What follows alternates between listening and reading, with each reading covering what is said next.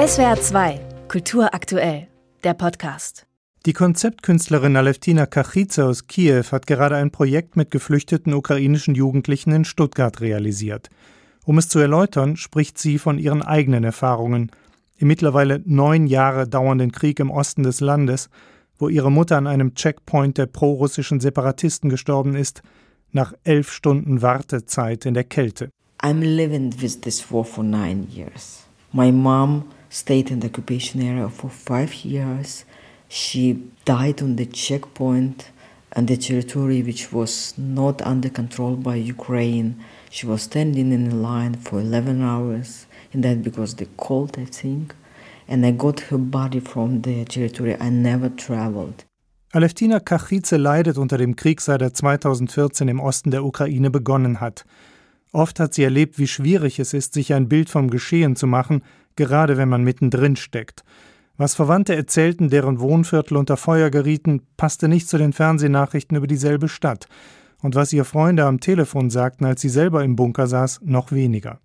In Stuttgart hat Kachize nun mit geflüchteten Jugendlichen fiktive Fernsehnachrichten aus der Zukunft ihrer Heimatorte produziert, ein Training in Medienkompetenz und im Träumen von einer besseren Zukunft. Yeah, it's about vision, it's about dreaming, it's about uh, perspective. It's also about how news are done. From one hand, it's a practice, from other hand, it's dreaming. Träume und konstruktive Ideen werden vor Ort schon längst umgesetzt. Die Kuratorin und Kulturmanagerin Alona Karawai hat im Westen der Ukraine einen Zufluchtsort für Kulturschaffende und für deren Werke aufgebaut. Die Stuttgarter Ausstellung zeigt nun weniger die Arbeiten als die Debatten ihrer Schützlinge.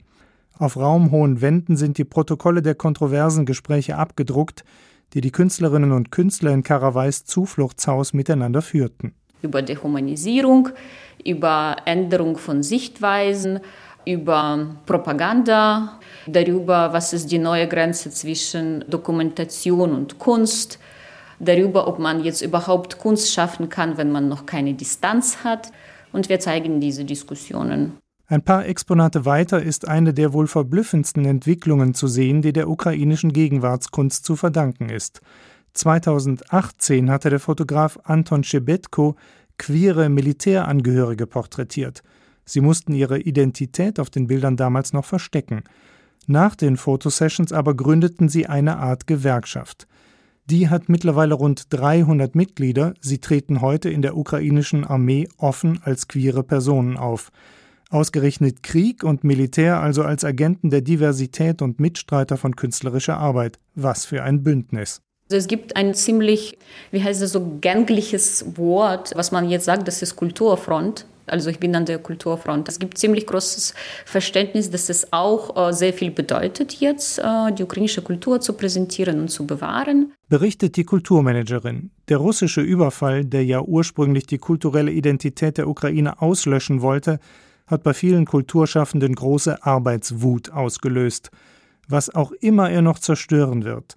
Die Künstlerinnen und Künstler sind nicht unterzukriegen. Da ist sich Alona Karawai ganz sicher. Die haben angefangen zu produzieren wie Verrückte. Künstlerische Arbeit, die kann ja nicht tot sein. Den Wunsch, künstlerisch zu arbeiten, also die ist da. Das kann man nicht dort machen, ja. SWR 2 Kultur aktuell.